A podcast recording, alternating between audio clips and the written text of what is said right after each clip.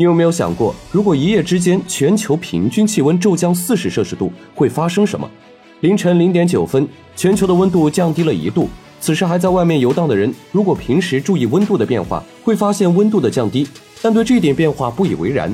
海洋的温度也在悄然变化，由于海洋的比热容大，温度仅降低了零点零一摄氏度，两极冰川逐渐开始停止融化。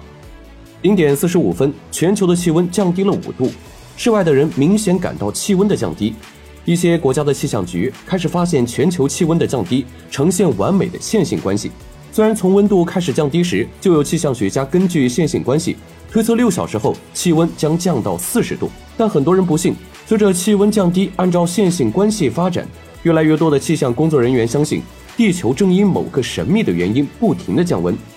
地球究竟能降到多少度呢？没有人能猜到，可能降低到十摄氏度，也有可能持续降低。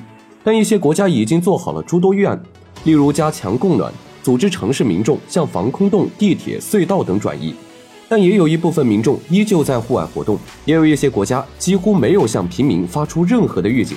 此时，海洋平均温度在四十五分钟内大约降低了零点二五摄氏度，冰川扩张的速度稍微加快一些。一点三十分，全球气温降低十度，全球的人类都感受到天气的异常变化，人们开始感到恐慌。世界末日的传言瞬间传遍互联网和大街小巷。绝大部分的人都开始哄抢物资，一部分熟睡的人也被惊醒，加入哄抢物资的队伍，甚至开始寻找庇护所。但也有一些相当部分的人并不相信世界末日，一切都按部就班，